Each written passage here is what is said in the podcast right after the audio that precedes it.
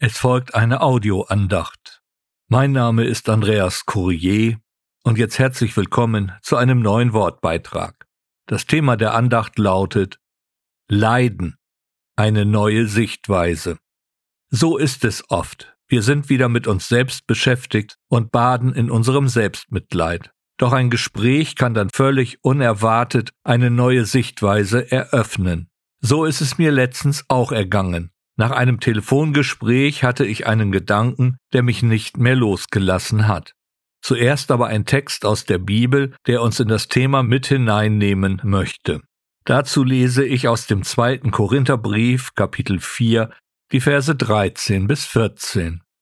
Da wir aber denselben Geist des Glaubens haben, gemäß dem, was geschrieben steht, ich habe geglaubt, darum habe ich geredet, so glauben auch wir, Darum reden wir auch, da wir wissen, dass der, der den Herrn Jesus auferweckt hat, auch uns mit Jesus auferwecken und mit euch darstellen wird.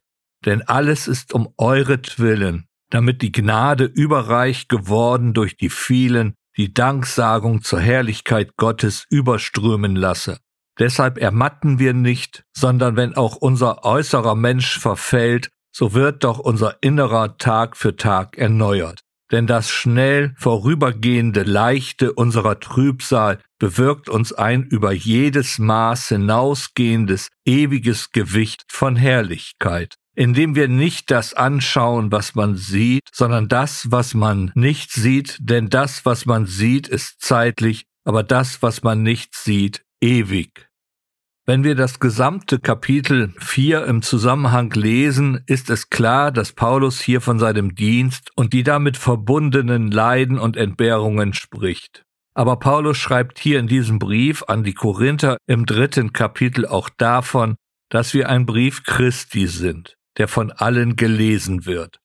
Deshalb dürfen wir auch diesen Textabschnitt aus dem vierten Kapitel auf unser persönliches Leben herunterbrechen denn im Grunde genommen ist unser Leben eine Predigt, gerade auch für die Menschen, die nicht glauben. Unser Verhalten spricht eine deutliche Sprache. Und so geschieht unser Leiden auch vor den Augen der Öffentlichkeit.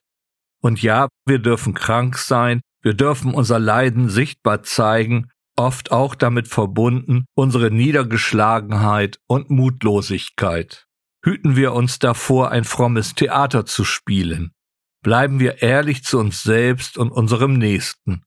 Unsere Leiterfahrung ist zunächst einfach menschlich, aber dennoch wissen wir in unserem Innersten um das Getragensein durch die Gnade Gottes.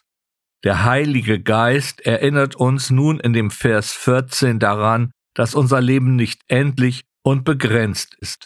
Wir dürfen gewiss sein, dass wir mit Jesus auferweckt werden, dass unser Leben nach dem Tod weitergehen wird. Wir haben eine lebendige Hoffnung über den Tod hinaus. Und der Vers 15 macht deutlich, dass alles aus Gnade geschieht, damit diese weiter wächst, so dass der Nächste gesegnet werden kann. Und darum lässt der Herr Jesus auch Leiden in unserem Leben zu, damit eben die anderen Menschen Gottes Handeln und Durchhelfen an uns erleben. Es ist letztendlich ein sichtbares Zeigen eine Verkündigung der Liebe Gottes in Christus Jesus. Wenn wir leiden, geschieht es auch für andere. Und der Vers 16 zeigt es zudem sehr deutlich.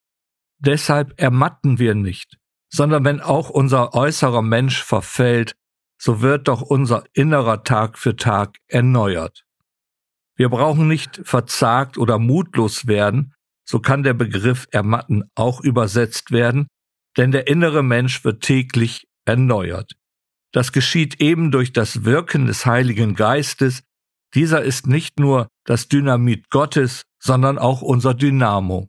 Es ist die Kraft Gottes, laut Grundtext Dynamis, die in uns wirkt. Darum ist es immer wieder wichtig, gerade in Bezug auf das persönliche Leiden, sich bewusst zu machen, wer unsere Kraftquelle ist. Es ist nun einmal eine Tatsache, dass Gott Leiden in unserem Leben zulässt, es oft nicht einfach wegnimmt.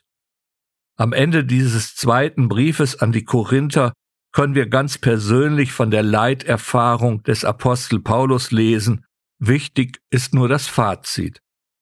Und er hat zu mir gesagt, meine Gnade genügt dir, denn meine Kraft wird in Schwachheit vollbracht. Daher will ich mich am allerliebsten vielmehr meiner Schwachheiten rühmen, damit die Kraft des Christus über mir wohne. Aus dem zwölften Kapitel des zweiten Korintherbriefes, der Vers 9. Und so sind wir bei den Versen 17 und 18 unseres Textes angelangt. Es bringt noch einmal eine neue Sichtweise in unserem Leiden. Denn im Hinblick auf die Ewigkeit ist das, was wir hier in unserem Leben ertragen müssen oder auch dürfen, ein leichtes. Leicht, laut Grundtext etwas Unbedeutendes, leicht zu ertragen, ohne große Belastung.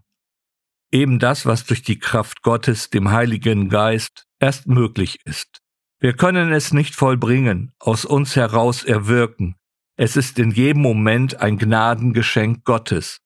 Und so möchte ich dir, liebes Kind Gottes, Mut machen, einmal ganz neu deine Not, dein Leiden zu betrachten. Es geschieht auch als Zeugnis für andere Menschen. Und so kann unsere Antwort auf das Leiden eventuell lauten, ja, ich gehe durch eine Krise, und ja, es geht mir schlecht. Aber Gott sei Dank, der Herr Jesus Christus trägt mich hindurch. Dabei bedenke auch, dass du ein Brief Christi bist und du bestimmst, was andere lesen können. Amen.